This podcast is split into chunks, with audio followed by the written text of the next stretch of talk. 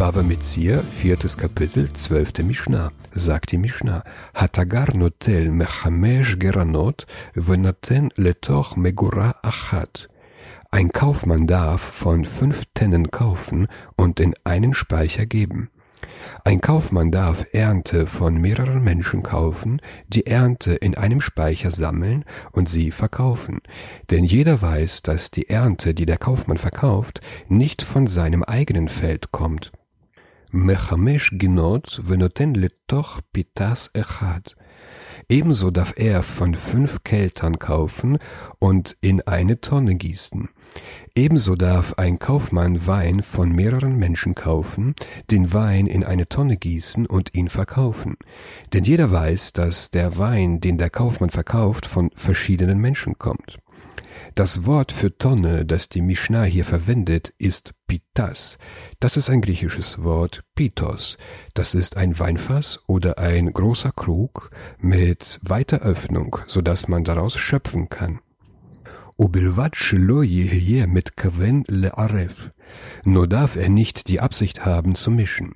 Der Händler darf nicht die Mehrheit von den guten Früchten mischen mit der Minderheit von schlechten Früchten. Wenn die Mehrheit der Früchte gut sind und die Minderheit schlecht, dann wird der Verkäufer im Ruf stehen, er verkaufe nur gute Früchte, doch das ist Betrug. רבי יהודה אומר, לא יחלק החנווני כליות ואגוזין לתינוקות, מפני שהוא מרגילן לבוא אצלו.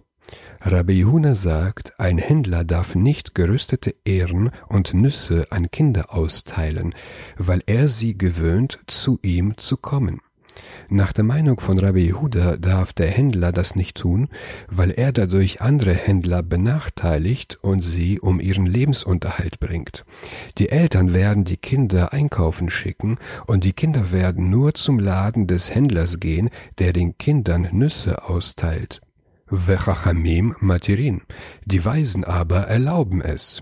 Die Weisen sind der Meinung, dass dadurch keine Benachteiligung für andere Händler entstehe, denn der eine Händler kann zum anderen sagen, ich verteile Nüsse und du kannst Pflaumen verteilen. Velo et hasha'ar. Er soll auch nicht den Preis verderben. Der Händler darf seine Waren nicht unter dem Marktwert verkaufen, denn alle Kunden würden nur zu ihm kommen und er würde dadurch seine Konkurrenten benachteiligen und um ihren Lebensunterhalt bringen. Vechachamim omrim Zachur Latov. Die Weisen aber sagen, es sei seiner zum Guten gedacht.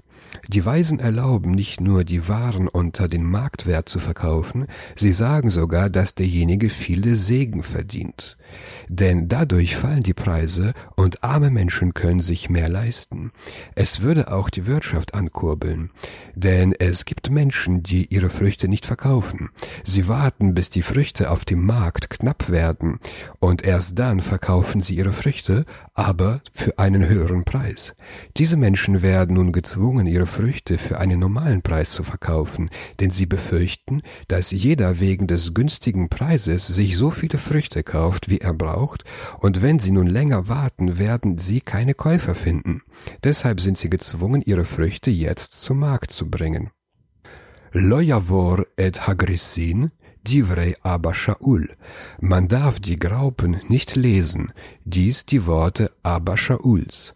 Der Händler darf nicht die Spreu von den Graupen sieben, denn die Graupen würden schöner erscheinen und der Preis würde steigen. Das wäre Betrug. Vechachamim Matirin. Die Weisen aber erlauben es.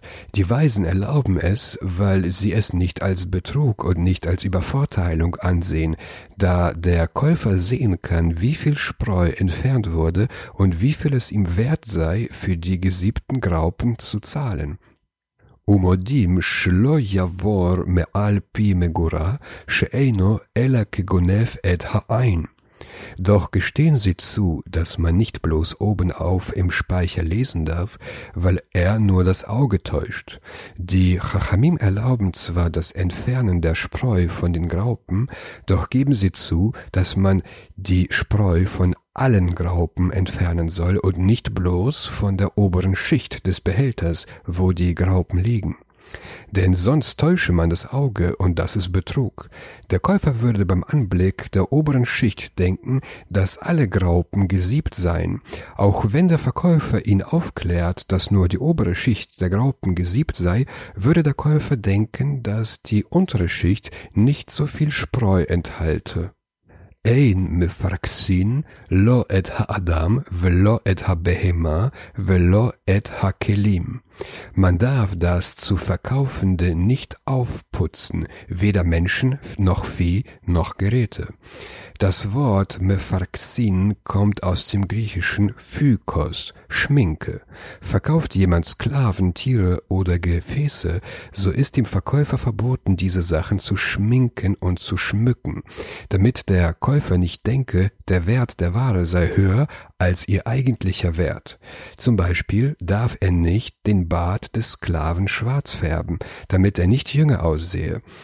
Auch darf er die Tiere nicht mit Klei mästen, damit sie fett aussehen, und auch nicht alte Gefäße färben, damit sie wie neue aussehen, denn das ist Betrug. Zwar haben wir in der neunten Mishnah gelernt, dass es keine Übervorteilung bei Sklaven gibt, trotzdem soll man es nicht anfänglich machen. Dagegen darf der Verkäufer neue Gefäße schmücken, denn dem Käufer ist es einsichtig, dass sie geschmückt werden, um Käufer anzuziehen.